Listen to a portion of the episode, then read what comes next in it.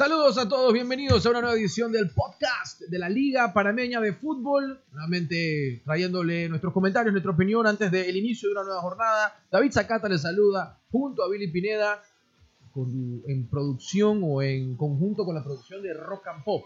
Nos da el espacio para poder producir eh, este podcast semanal. ¿Cómo estás, Billy? Bienvenido. Hola David, Eh, realmente otra entrega más, cada vez lo disfrutamos mucho más. Esperamos que llegue el día de grabación para, para hacer nuestro análisis, nuestras descargas eh, y para que usted lo disfrute siempre eh, a través de todas las vías en redes sociales.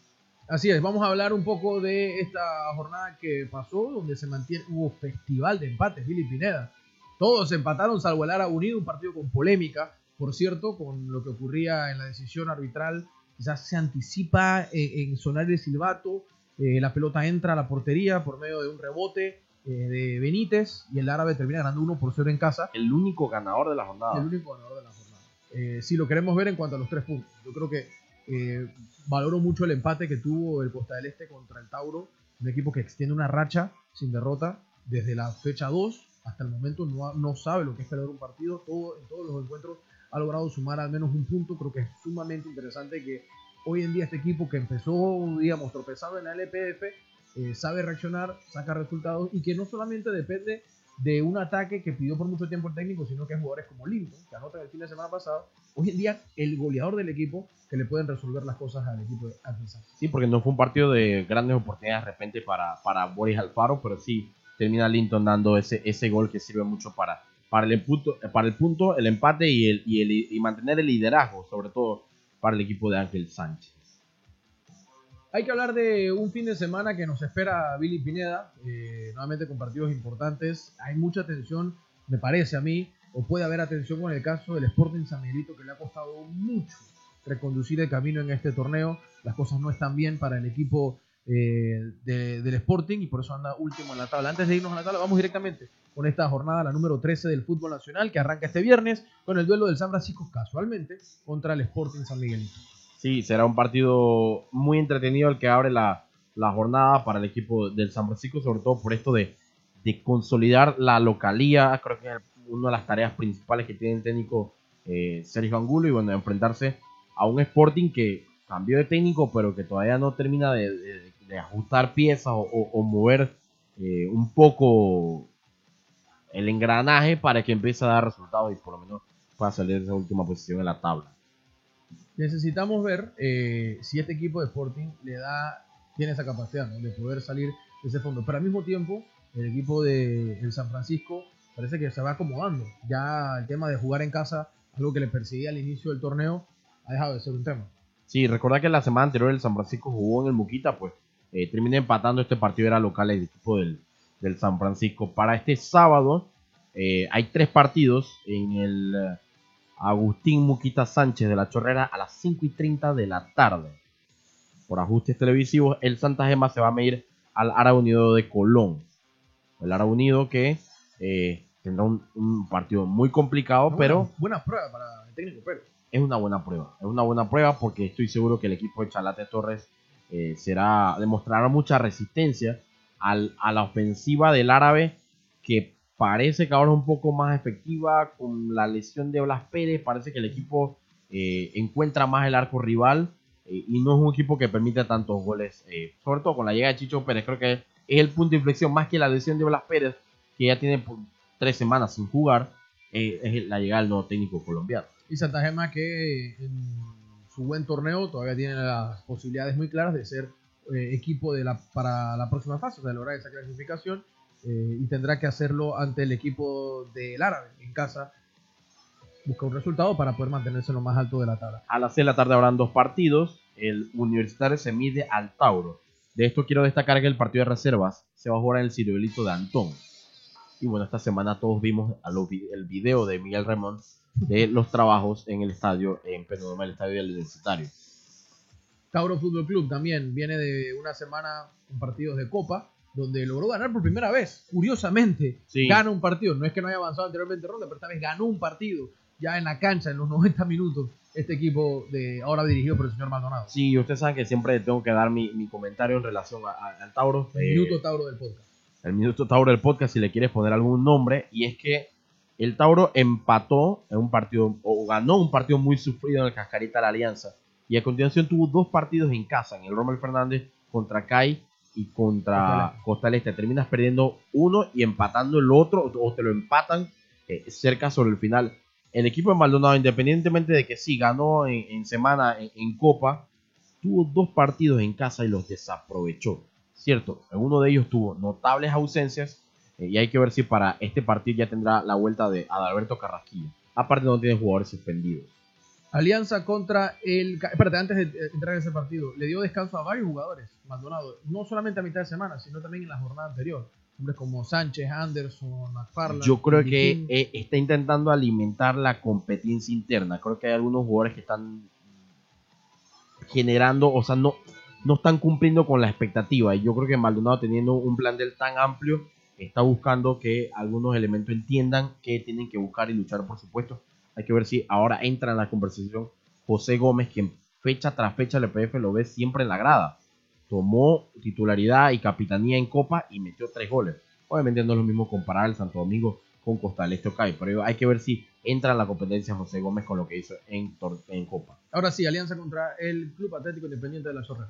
El alianza que a pesar de esa derrota con el Tauro muestra una mejor cara en esta segunda vuelta del torneo del equipo de Jair Palacios. Eh, contra Plaza en la, jornada pasada. Exactamente. Creo Desde la octava jornada no sumaba puntos. Tenía tres derrotas consecutivas. Sí, pero en el fútbol me parece que la Alianza está dando buenos momentos. Creo que hay que ver si le alcanza al equipo Ayer Palacios de meterse en las semifinales. Porque realmente, eh, él, lo dijo a inicio de campaña, no tiene un gran plantel, pero ha logrado hacer mucho con muy poco. Todavía, eh, cierto, tiene 14 puntos y es octavo, pero está a 3 puntos del cuarto lugar. O sea, una, una victoria y una combinación de resultados en otros partidos lo, lo deja en buena posición ayer Palacio. El partido de la jornada, me parece, es el enfrentamiento entre Costa del Este y el Plaza Amador por la posición de ambos en la tabla. Costa del Este es líder con 21 puntos, Plaza Amador está en la tercera posición con 20. Y se va a jugar en el Rommel, propicio para que ambos equipos muestren sus mejores armas, eh, su mejor ataque. Eh, me gustaría ver qué puede hacer Ernesto Sinclair, que no ha tomado titularidad en el equipo de, de Ángel Sánchez. Parece que se siente como Costa del Este con un solo delantero nominal, pero yo creo que es propicio ver a Bambam contra es que, Plata. Es que hoy en día, este Costa del Este que reclamaba abiertamente refuerzo, miras el banquillo de suplentes y ves una cantidad de jugadores que, que creo que naturalmente podrían ser titulares en otros equipos. Cuando veía el fin de semana pasado a Jaén, veía a propio Bambam Sinclair, a Richard Rodríguez, luego veías lo que está en la cancha, dices, bueno, ya tiene una profundidad de este equipo de Costa del Este para, para mantener la posición que hoy en día tiene. Sí, este partido será el día domingo, 14 a las 6 de la tarde en el Romel Fernández. Y algo bueno es que no va en televisión, así que vaya, para el estadio. y disfrute el mejor partido de la jornada, Costa del Este contra Plaza Amador. Tres apuntes de esta semana futbolística. Eh, la mención de los minutos que gozaron tanto Palacios de San Francisco como Valentín Pimentel de la Liga Panameña de Fútbol con la selección en el amistoso en Japón eh, vale la mención, quiero hacerla, eh, la selección femenina con lo que logra esta semana. Eh, nuevamente la muestra de que el fútbol panameño con muy poco tiene la capacidad de hacer grandes cosas y realmente no deja de sorprendernos. Y la nota incómoda, la, la que no queremos dar, es la situación de Ahmed Ramírez, que se da en la semana y donde realmente una vez más un incidente de, esta, de, esta, de este nivel o de esta índole afecta la imagen de la liga, la imagen del fútbol. Al momento de esta, de, este, de esta grabación de este podcast, solamente confirmar la aprehensión del, de Amel Ramírez eh, por un hecho ocurrido en horas de la noche del día miércoles. Hay que ver qué pasa con esto, como, como en todo caso judicial. Eh, se espera, bueno, qué dicen las autoridades al respecto, pero creo que mi comentario cada vez que pase algo similar o parecido es que es el prestigio de la liga el que sigue cada vez sufriendo más golpes. Es muy difícil levantar una liga eh, en la que algunos elementos no comprendan su, lugar o su posición. Creo que es muy importante. El tema de ser profesional va en todas partes, no solamente en los 90 minutos. Torneo tras torneo, uno de estos temas por comentar. Independientemente del club, independientemente del involucrado. Sí, a veces más, pero al menos uno siempre, ¿no? y eso es una lástima. Eh, quiero despedir el, día de hoy, Billy, con un eh, debate express si hoy estuviese, si hoy acabara la liga, si esta fuese la última jornada ya jugada, para ti, ¿quiénes estarían en el podio de un título de MVP, el más valioso de este torneo de la Liga Panameña de Fútbol?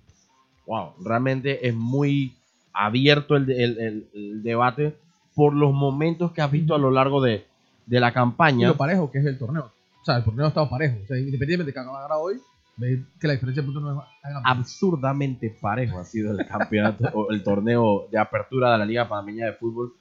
Wow, realmente es difícil escoger porque pensarías primero en elementos de, de Costa del Este o Santa Gema, pero luego ves que el momento de Catuy de repente ha ido a la baja.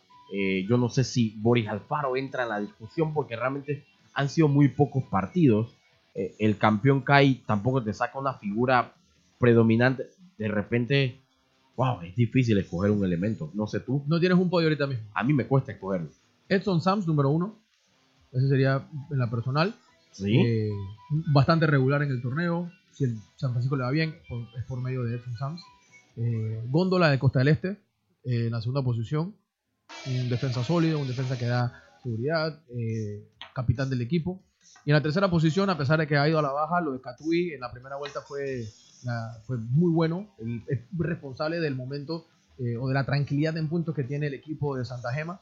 Eh, y para mí esos serían los tres eh, acreedores a un posible... O sea, estarían, en- para mí, pues la conversación hoy en día la mantendría por ahí. Sí, yo probablemente terminaré este podcast pensando en estos tres nombres que has dicho, añadiendo unos 15 más y al final no decidirme por No realmente. existe por ninguno. Oh, me la jugué, me la jugué. No, O tú sea, te la jugaste. Me la jugué. Sea, es muy fácil que yo hable luego de que termine la jornada 18, pero realmente a este momento la campaña es muy difícil. Y, y eso es lo que yo he visto. O sea, seguramente tú tendrás otra perspectiva y el aficionado que escuche o el que esté pendiente dice no estoy de acuerdo. Y, y si no está de acuerdo, está perfecto. Deme nombre. O sea, que quiero ver a ver dónde está.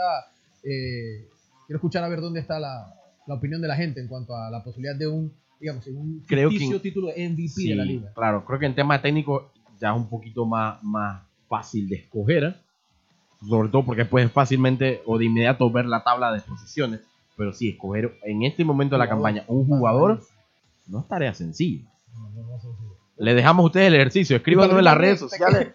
No, yo quedé mal, yo quedé mal porque me lo dijiste antes de la grabación y realmente lo estuve pensando y no doy con, con tres nombres que sean contundentes. Está bien, está bien, está bien. O sea, yo he visto varios partidos de Costa del Este por tema de transmisión. He seguido algunos de, del San Francisco y en lo que repaso encuentro eso. Y como te digo, para mí lo de Catuy no puede quedar fuera porque si no fuese por varias de sus intervenciones y goles en la primera vuelta, hoy no estuviésemos hablando de un equipo de Santa Gema en el podio de la Liga Panameña. Definitivamente. Le dejamos a ustedes el ejercicio. Escriban en las redes sociales ustedes quién cree que puede ser el jugador más valioso de la temporada. Bueno, tras un poco más de, De lo mitad que de va, campaña. sí, de lo que estamos eh, a seis partidos del final del torneo, incluyendo esta fecha número 13. De esta manera nos despedimos. Gracias a todos por acompañarnos todas las semanas y por su sintonía. Nuevamente gracias también a Rock and Pop. Nos permite eh, el estudio para poder realizar este podcast. Billy Pineda, David Zacata se despide y nos veremos, nos escuchamos realmente la próxima semana.